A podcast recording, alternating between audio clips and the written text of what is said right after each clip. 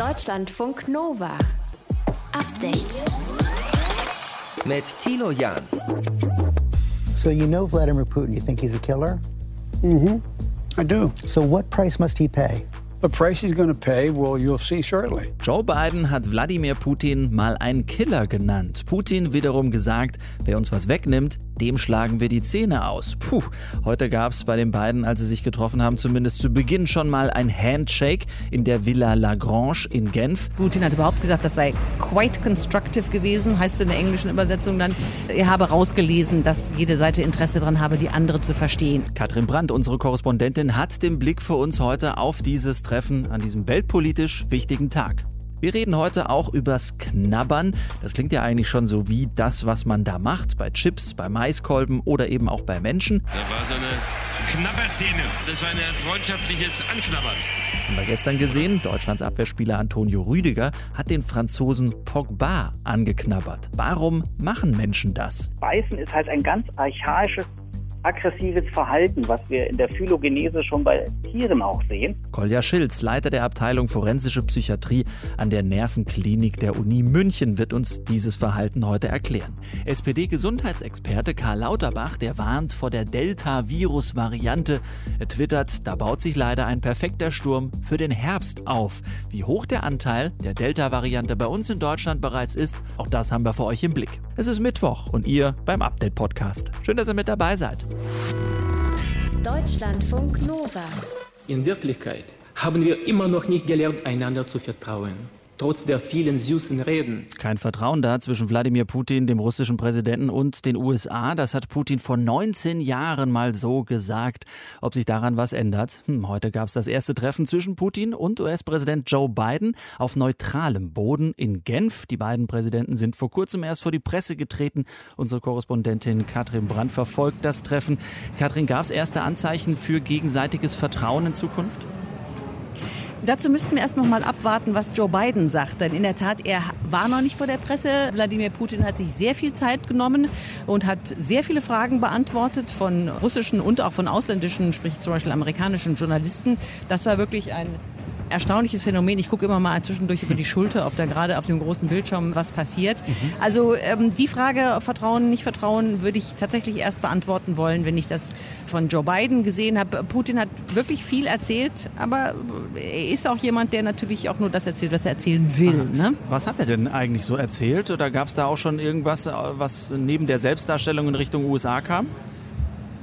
Naja, er hat zum Beispiel was Konkretes erzählen können. Und das war das, was die Experten auch schon vorab vermutet hatten, dass es zum Beispiel die Ansage geben würde, dass beide Botschafter zurück an ihre Arbeitsplätze nach Washington und nach Moskau kehren würden. Das Ganze war ja ein Zeichen dafür, wie schlecht die Beziehungen sind, dass die da abgezogen oder heraus, hinaus komplimentiert wurden, die Botschafter. Das ist jetzt schon mal ganz gut, dass da weiter gearbeitet wird. Es gibt auch offensichtlich konstruktive Ansätze. Also Putin hat überhaupt gesagt, das sei quite constructive gewesen, heißt in der englischen Übersetzung dann.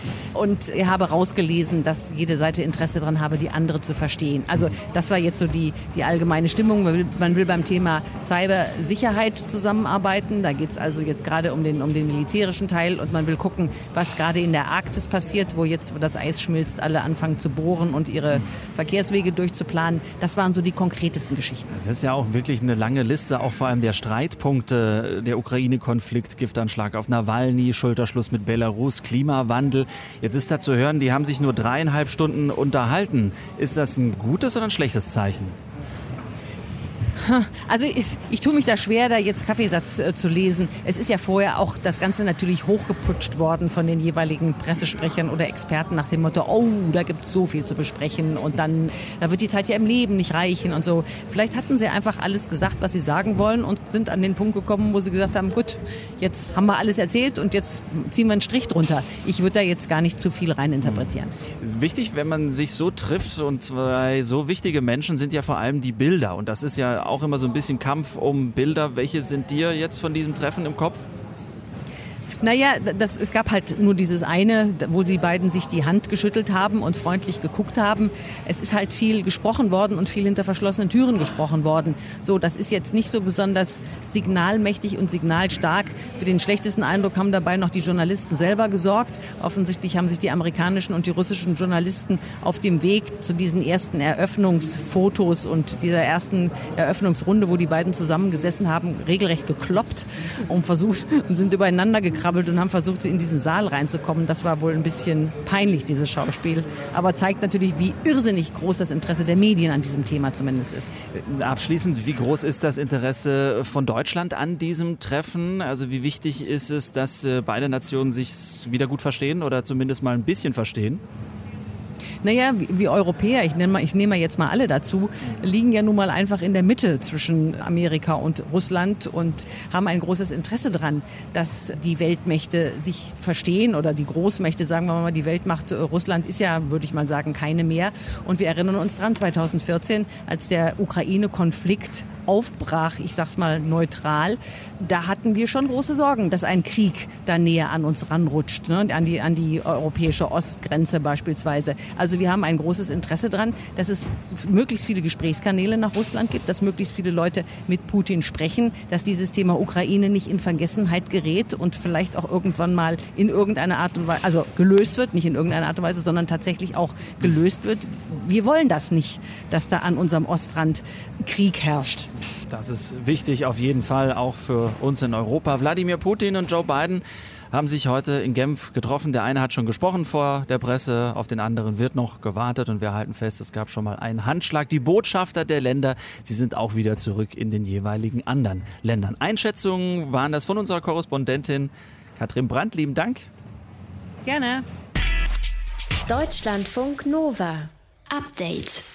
Heute hat die Corona-Warn-App Geburtstag. Vor einem Jahr wurde sie vorgestellt und wenn die rot anlief am Anfang, dann waren alle ziemlich nervös um einen herum. Jetzt gibt es eine leichte andere nervöse Stimmung, denn obwohl die Inzidenzen sinken, die Impfung vorangeht, gibt es Nervosität aufgrund der Delta-Virus-Variante. SPD-Gesundheitsexperte Karl Lauterbach sagt, da baut sich leider ein perfekter Sturm für den Herbst auf. Das schreibt er bei Twitter. Sprechen wir drüber mit Professor Carsten Watzel, Immunologe. Er leitet auch den Forschungsbereich Immunologie am Leibniz-Institut für Arbeitsforschung an der TU Dortmund. Schönen guten Abend. Schönen guten Abend. Teilweise hat es jetzt schon lokale Ausbrüche gegeben, zum Beispiel an einem Gymnasium in Hildesheim, wo diese Virusvariante nachgewiesen wurde. Karl Lauterbach also mit Blick auf den Herbst so ein bisschen im Lauermodus. Was sagen Sie? Ja, aktuell bin ich da noch etwas entspannt. Der Bericht, der heute vom Robert-Koch-Institut rausgegeben wurde, hat zwar gezeigt, dass der Anteil dieser Delta-Variante an allen Infektionen zugenommen hat. Da sind wir aktuell hier bei 6 Prozent, hat sich von der Vorwoche verdoppelt. Aber der Anteil an absoluten Infektionen, auch bei der Delta-Variante, ist im Moment noch rückläufig. Und deshalb glaube ich schon, dass wir über den Sommer mit der Delta-Variante kein Problem haben mhm. werden. Aber bezüglich des Herbsts äh, sehen Sie das auch etwas kritischer? Das sehe ich auch kritisch, weil schon klar ist, dass die Delta-Variante leider noch etwas ansteckender ist als die Alpha-Variante, also die britische, die bei uns jetzt auch vorherrschend ist. Von daher gehe ich auch davon aus, dass die Delta-Variante sich im Herbst, wenn die Infektionszahlen wieder hochgehen, auch ausbreiten wird bei uns. Heute gab es jetzt die Nachricht, dass äh, mit dem Impfstoff und der Lieferung es nicht ganz so rund äh, läuft. Im Juli soll es deutlich weniger BioNTech-Lieferungen zum Beispiel geben als im Juni. AstraZeneca wollen nach wie vor nicht so viele haben und die anderen Hersteller Johnson Johnson Moderna hatten wohl auch Probleme, können die aktuell nicht ausgleichen. Welche Auswirkungen hat das auf äh, unsere Immunität gegen das Delta-Virus? Also bei dem Delta-Virus ist man wirklich erst sehr gut geschützt, wenn man beide Impfungen bekommen hat. Außer bei Johnson Johnson, da ist man ja schon nach einer Impfung auch sehr gut geschützt, auch gegen die Delta-Mutante, muss man sagen wahrscheinlich. Und wenn wir deshalb im Herbst äh, nicht genügend Leute mit der zweiten Impfung haben, können wir dadurch wirklich ein Problem bekommen. Mhm. Die Delta-Variante soll ja äh, auch um einiges ansteckender derzeit sein. Und nach einer neuen Studie verdoppelt sich eben das Risiko, ins Krankenhaus eingeliefert zu werden. Das klingt nicht so gut, aber grundsätzlich bleiben Sie dabei. Sind wir gut gerüstet äh, gegen diese Variante? Sind wir ja. Wenn wir geimpft sind, hat man zum Beispiel, wenn man beide BioNTech-Impfungen bekommen hat, hat man einen 96-prozentigen Schutz gegenüber schweren Erkrankungen. Bei AstraZeneca ist das auch 92 Prozent. Das heißt, da sind die allermeisten Leute gegen einen schweren Verlauf auch bei der Delta-Variante geschützt. Wir müssen nur gucken, dass sich auch wirklich alle Leute oder möglichst viele Leute über den Sommer auch zweimal impfen lassen.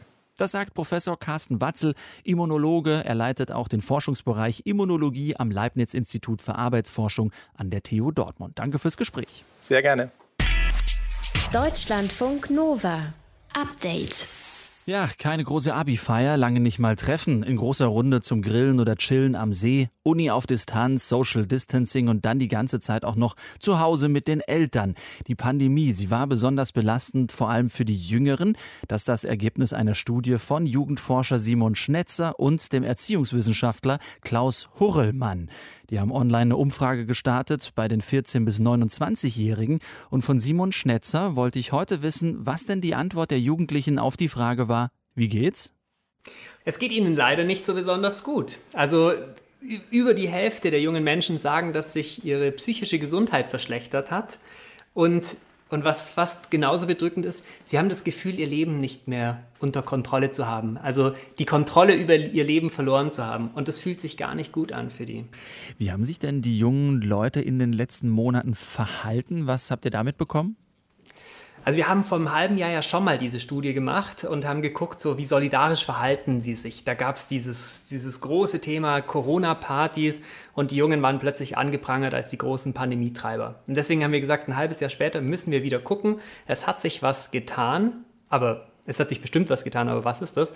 Und wir stellen fest, es sind immer noch über zwei Drittel der jungen Menschen solidarisch, rücksichtsvoll, aber nicht mehr ganz so viele. Also diese Rücksichtnahme ist zurückgegangen und die Frage war natürlich, warum ist das so? Mhm. Warum sind sie nicht mehr ganz so bereit? Und sie sagen, na, was ist denn der Grund, wofür wir weiterhin Rücksichtnahme üben müssen? Die Risikogruppen sind durchgeimpft, die Inzidenzen sinken, mhm. aber trotzdem gelten all diese harten Regeln, die uns davon abhalten, unser Leben zurückzubekommen, unsere Freiheiten wiederzugewinnen. Und das fühlt sich für junge Menschen gerade ziemlich schlecht an. Sie sind tatsächlich am Abwägen, soll ich mir weiter psychischen Schaden zufügen oder gegen Regeln verstoßen. Hat das denn damit zu tun, dass man als jüngerer Mensch eine andere Erwartungshaltung an sein Leben hat als jetzt vielleicht vermeintlich ein älterer? Ähm, die Erwartungshaltung, so die Grundbedürfnisse sind eigentlich grundsätzlich gleich. Allerdings ist man in einer anderen Lebensphase. Ein älterer Mensch hat gewisse Weichenstellungen im Leben einfach hinter sich, ist bestimmt an einem Ort angekommen, hat sich für eine Ausbildung entschieden, hat vielleicht auch Kinder, ist nicht mehr so einsam und die Jugendlichen, die haben all das vor sich. Die sollen sich orientieren in einer Welt, in der sie niemanden treffen dürfen. Sie sollen soziale Fähigkeiten erwerben in einer Welt, in der sie nicht mit anderen Menschen einfach so mal zusammenkommen können. Und das macht es für junge Menschen so besonders schwer mhm. gerade. Das ist natürlich nachvollziehbar, dass das frustrierend ist. Was müsste sich denn ändern, um diese Situation anders zu gestalten? Also das, was junge Menschen am meisten frustriert, ist, dass sie nicht beteiligt werden, dass sie nicht gehört werden und wenn jemand zuhört, dann nicht handelt. Also das, das Wichtigste, was Politiker sich jetzt, ohne ein konkretes Thema auf die Agenda zu setzen, vornehmen sollten, ist, jungen Menschen zuhören, mit ihnen ins Gespräch gehen und gemeinsam mit ihnen zu schauen, wie können wir jetzt weitermachen. Also ich glaube, mit Beteiligung werden die meisten Probleme ziemlich schnell gelöst. Eine Studie kommt zum Ergebnis, dass vor allem die 14- bis 29-Jährigen gelitten haben in dieser Pandemie. Jugendforscher Simon Schnetzer hat sie gemacht, unter anderem und mit uns darüber gesprochen. Lieben Dank. Vielen Dank, Thilo Jan. Deutschlandfunk Nova. Update.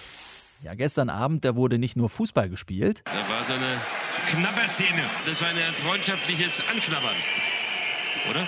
Es wurde auch geknabbert auf dem Platz. Abwehrspieler Antonio Rüdiger knabberte da an der Schulter von Paul Pogba. In Corona-Zeiten natürlich ein No-Go und sportlich auch eher schwierig, aber Pogba hat es anscheinend nicht gestört. Was ist das für ein Verhalten, klären wir mit Professor Kolja Schilz, dem Leiter der Abteilung für forensische Psychiatrie an der Nervenklinik der Uni München. Herr Schilz, warum knabbern Menschen sich gegenseitig an? Ja, das sich gegenseitig anknabbern bei Menschen kann ja in unterschiedlichen Situationen auftreten. Wenn Sie zum Beispiel an die Sexualität denken, wo man sich eher zärtlich anknabbert am Ohr oder am Hals oder auch an anderen Körperteilen, hat das ja eine völlig andere Bedeutung als aggressives Beißen, zum Beispiel in Auseinandersetzungen. Das war eher aggressiv als liebevoll gestern dann von Antonio Rüdiger. Warum passiert das denn genau dann in dieser Szene? Wir haben es hier mit, einer, mit einem aggressiven Kontext zu tun. Es gibt eine sportliche Auseinandersetzung, wo zur Höchstleistung sich die Leute in diesem Weltklasse-Spiel aufputschen müssen innerlich und wo starke Aggressionen natürlich im Spiel sind. Und in diesen Situationen können unter Umständen eben Hemmungsphänomene wegfallen, die sonst da sind. Was passiert denn da genau? Also ist dann wirklich die Motivation, okay, ich möchte dem anderen Schmerzen zuführen? Es ist der Siegeswille, es ist der Dominanzwille und den, äh, es geht darum, den anderen in dieser sportlichen Wettkampfsituation sozusagen zu dominieren und ihn zum Unterlegenen zu machen. Dieses Beißen ist halt ein ganz archaisches, aggressives Verhalten, was wir in der Phylogenese schon bei, bei allen Tieren auch sehen. Man kann das beispielsweise solches ungerichtetes oder einfach aggressives Beißverhalten auch auslösen, indem man zum Beispiel Strukturen des Zwischenhirns elektrophysiologisch reizt und äh, dann solches Verhalten abruft. Das hat schon der Schweizer Physiologe Hess Mitte des letzten Jahrhunderts experimentell gezeigt. Wir wollen aber an dieser Stelle natürlich nichts unterstellen und es ist ja auch oft so, dass äh, dieses ganz aggressive Verhalten dann ziemlich schnell auch wieder vorbei ist, ne? Ja, das ist dann der Fall, wenn äh, übergeordnete Hirnstrukturen und übergeordnete Kognitionen damit wieder die Oberhand gewinnen. Also wenn zum Beispiel der Frontalkortex eben es wieder schafft, einzuordnen, was ist denn jetzt ein adäquates Verhalten in dieser Situation, was sollte ich eigentlich machen? Hm. Ja, wenn also die Aggression quasi wieder kontrolliert wird von übergeordneten Instanzen. Warum beißt man oder knabbert man dann jemanden liebevoll? Ja, man muss solche sozialen Signale immer als ambivalente Signale sehen. Zum Beispiel kann man sich das am Lachen verdeutlichen. Das Lachen ist ja ein sozusagen symbolisiertes Zähnezeigen, was eigentlich ursprünglich eine aggressive Geste im Tierreich war. Mhm. Das hat aber einen Bedeutungswandel hin zum Freundlichen vollzogen. Ähnlich kann man auch andere Handlungen, die eigentlich ursprünglich aggressiv sind, in ritualisierter Weise dann aber eben auch einen Bedeutungswandel sozusagen durchlaufen. Auch das kann man hier sehen. Sagt Professor Kolja Schilz, der Leiter der Abteilung Forensische Psychiatrie an der Nervenklinik der Uni München, über das Knabbern von Antonio Rüdiger. Deutschlandfunk Nova. Update. Ja, da war für einen Moment die ganze Fußball-Euphorie, die sich da angestaut hat, gestern Abend weg, als ein Greenpeace-Aktivist ins Münchner Stadion geflogen ist. Eine lebensgefährliche Aktion und auch in Sachen Sicherheit äußerst bedenklich. Ines Krono aus unserer Nachrichtenredaktion hat nochmal den Blick für uns darauf. Wie konnte das passieren, so kurz vor dem Spiel? Ja, so ganz klar ist das ehrlich gesagt noch nicht. Offenbar ist der 38-Jährige ganz in Nähe des Stadions in München mit seinem Motorschirm, so nennt man das Ding, was er da irgendwie auf dem Rücken hatte, gestartet. Ja, und dann hat er sich offenbar in den Stahlseilen am Dach der Arena irgendwie verheddert, da ist irgendwas passiert und Greenpeace sagt selbst, so war das eigentlich alles nicht geplant. Nur der gelbe Gleitschirm sollte eigentlich als Protestaktion gegen den Sponsor Volkswagen auf dem Rasen im Stadion landen. Ja, und weil da irgendwas schiefgelaufen ist, musste auch der Pilot mit runter. Das Handgassteuergerät an dem Motor, den der Pilot auf dem Rücken hatte, soll laut Greenpeace defekt gewesen sein. Mhm. Warum hat die Polizei denn nicht früher reagiert und hat eingegriffen? Ich meine, es hätte ja auch, ich sage jetzt mal ganz vorsichtig, was anderes als eine Protestaktion sein können. Ja, offenbar haben Polizei und andere Sicherheitskräfte nicht eingegriffen, weil sie den Schriftzug Greenpeace ganz deutlich lesen konnten. Der bayerische Innenminister Joachim Herrmann hat äh, bestätigt, dass Scharfschützen den Pilot schon im Visier hatten. Sie haben sich ganz bewusst dagegen entschieden, auf ihn zu schießen, so krass wie das klingt. Das hätte auch ganz anders ausgehen können. Also wenn die Polizei zum Beispiel zu dem Schluss gekommen wäre, dass es sich um einen Terroranschlag gehandelt hätte, dann hätte der Pilot das möglicherweise auch mit seinem Leben bezahlen können. Was bedeutet das denn für die nächsten Spiele? In München wird ja weiter gekickt. Werden die Sicherheitsmaßnahmen da verschärft? Ja, genau das hat Bayerns Innenminister Hermann heute angekündigt. Er hat gesagt, die Luftüberwachung rund um das Stadion wird verstärkt, insbesondere zusammen mit der Hubschrauberstaffel. Was das jetzt genau bedeutet, wie das aussehen soll, so genau hat er das jetzt nicht beschrieben, aber klar ist, da werden Sicherheitsmaßnahmen verschärft und rund um das Stadion gilt ja sowieso während der Spiele ein absolutes Flugverbot und daran hat sich ja auch der Aktivist von Greenpeace eben mhm. nicht gehalten. Bayerns Ministerpräsident Markus Söder hat ja gesagt, das wird Konsequenzen haben. Mit welchem muss der Mann und auch Greenpeace rechnen? Ja, der Aktivist ist ja noch auf dem Spielfeld festgenommen worden. Gegen ihn wird jetzt laut Polizei wegen verschiedener Delikte ermittelt. Er hat ja auch beim Landeanflug äh, zwei Männer verletzt, die ins Krankenhaus kamen. Einer von den beiden ist wohl auch heute noch im Krankenhaus. Und darüber hinaus, was jetzt dem Mann für Konsequenzen drohen, könnte das auch noch Auswirkungen für Greenpeace haben. Aber auch da laufen noch die Ermittlungen. Und als Konsequenz haben wir gerade gehört, die Sicherheitsmaßnahmen rund um das Münchner Stadion werden bei den nächsten Spielen verschärft. Die Einzelheiten zu diesem Vorfall von gestern Abend waren das von Ines Gruno aus unserer Nachrichtenredaktion. Deutschlandfunk Nova. Update. Ja, das Wirtschaftssystem scheint so stabil, dass Cristiano Ronaldo den Marktwert von Coca-Cola um 4 Milliarden gesenkt hat, weil er zwei Flaschen bei der Pressekonferenz gestern nach dem Spiel vom Pult beiseite geschoben hat. Mit den Worten Trink doch Wasser, nicht Coca-Cola.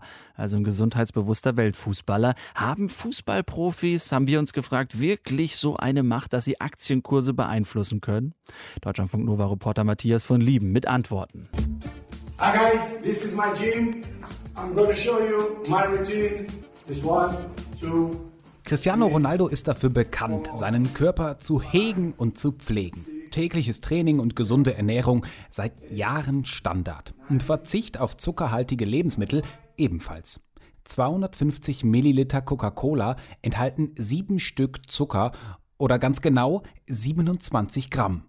Dass die Zuckerbrause des EM-Hauptsponsors nicht unbedingt in sein Ernährungskonzept passt, kein Wunder. Und damit hat er für dieses Thema eine sehr hohe Glaubwürdigkeit aufgebaut, die er aktuell dann eben auch nutzt. Das sagt Klaas Christian Germelmann, Professor für Marketing und Konsumentenverhalten an der Universität Bayreuth. Wenn er etwas tut, wenn er etwas sagt, dann sehen das sehr, sehr, sehr viele Menschen gleichzeitig. Weil sie sich für ihn interessieren, leiten sie das auch weiter und spielen es in ihre eigenen Netzwerke, die vielleicht mit Cristiano Ronaldo gar nicht direkt verbunden sind. Damit ist der unmittelbare Effekt enorm groß, gerade wenn es darum geht, Aufmerksamkeit für ein Thema zu schaffen. Bei Cristiano Ronaldo dem alleine auf Instagram rund 300 Millionen Menschen folgen, kann das laut Germelmann in einem nächsten Schritt auch zu geänderten Verhaltensmustern führen. Zwar nicht sofort. Gleichwohl denken jetzt sicherlich auch durch die Verbreitung der Bilder in den sozialen Medien darüber nach. Was trinke ich denn da? Was ist für mich gut? Was ist für meine Kinder gut?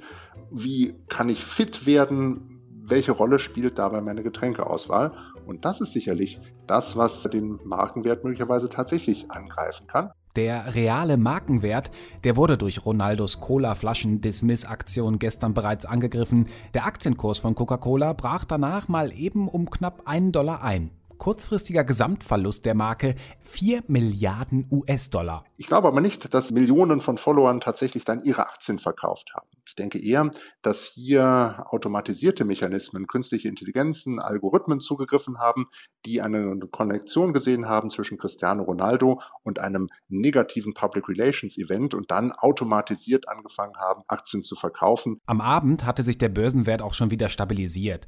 Heute machte er allerdings wieder ein Minus. Allerdings ist das auch ganz normal an den Aktienmärkten. Zu Beginn der Woche ist die Coca-Cola-Aktie auch ohne Ronaldo schon mal um fast einen US-Dollar abgerauscht. Coca-Cola selbst hat kurz nach Ronaldos Auftritt gesagt, dass jeder ein Recht auf seine Getränke vorlieben und unterschiedliche Geschmäcker und Bedürfnisse habe. Und so wirklich beunruhigend ist der Kursfall für das Unternehmen sowieso nicht. Anfang 2020 zu Beginn der Corona-Pandemie also, da brach der Aktienwert in knapp einem Monat von 59,95 Dollar auf 38,30 Dollar ein. Ein Dollar Kursabfall sind dagegen ja Peanuts. Deswegen glaubt Marketingprofessor Germelmann auch, der Kurs wird sich schnell wieder berappeln. Spannend wird die Frage sein, was langfristig mit dem Kurs passiert, ob durch diese Aktion tatsächlich Konsumentinnen und Konsumenten neu nachdenken über ihren Konsum, andere Produkte präferieren und damit auch der Markenwert dauerhaft abrutscht. Wie prominente Persönlichkeiten Einfluss auf Aktienkurse nehmen können, dafür gibt es aber weitere Beispiele. Wenn Tesla-Chef Elon Musk zum Beispiel etwas über die Kryptowährung Bitcoin twittert, dann könne man sofort Kurssprünge erkennen. Wir leben in einer Aufmerksamkeitsökonomie und wenn jemand sehr viel Aufmerksamkeit hat, kann er durch wenige Äußerungen etwas bewegen, insbesondere dann, wenn er eine besondere Glaubwürdigkeit mitbringt für das, was er sagt. Und man traut einem innovativen Menschen wie dem CEO von Tesla natürlich auch zu, sich damit auszukennen. Oder eben Cristiano Ronaldo, der für Fitness, für Körperbeherrschung und für Athletik steht. Die Frage ist nur, ist Cristiano Ronaldo tatsächlich so glaubwürdig? Vor knapp 15 Jahren war der heutige Kritiker Cristiano Ronaldo selbst noch Protagonist in einem Coca-Cola-Werbevideo. Und für eine US-Fastfood-Kette hat er auch schon mal frittierte Hühnerbeine vor der Kamera gesnackt.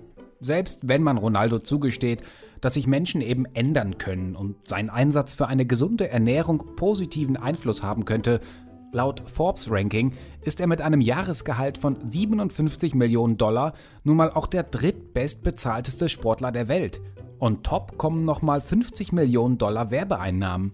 Seinen finanziellen Erfolg, den verdankt er einer turbokapitalistischen Fußballbranche, die von Sponsoren wie eben, tja, Coca-Cola lebt. Deshalb müsste man eigentlich sagen, wer nachdenkt, erkennt, dass das ja ein bisschen unglaubwürdig oder doch zumindest fragwürdig ist, wenn man in die Hand beißt, die einen füttert. Ob Ronaldos Aktion Coca-Cola langfristig wirklich schaden wird, er nicht. Auch Wasser gehört zum Sortiment des Unternehmens. Deutschlandfunk Nova. Update. Montag bis Freitag, immer zwischen 18 und 20 Uhr. Mehr auf deutschlandfunknova.de.